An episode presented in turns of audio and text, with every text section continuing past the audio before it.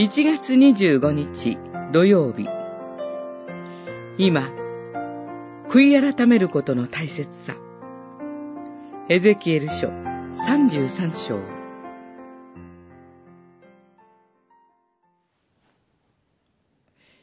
私は悪人が死ぬのを喜ばない。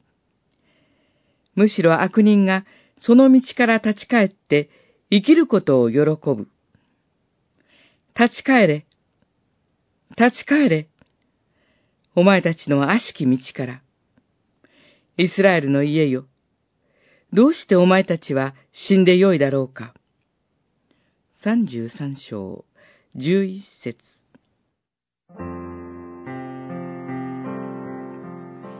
エルサレムの陥落という決定的な出来事を経験し、あまりにも大きな罪を犯してしまったために、滅びるしかないと絶望する補修の民。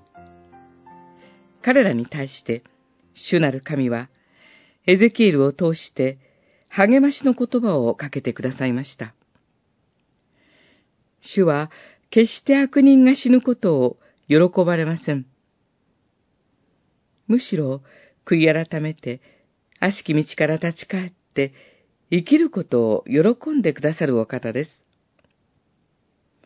それは、エルサレムの陥落と補修を経験した民にこそ当てはまります。悔い改めて生きる道は、どれほど大きな罪を犯した者たちにも常に残されているのです。過去の正しさが現在の罪をあがなうことはできません。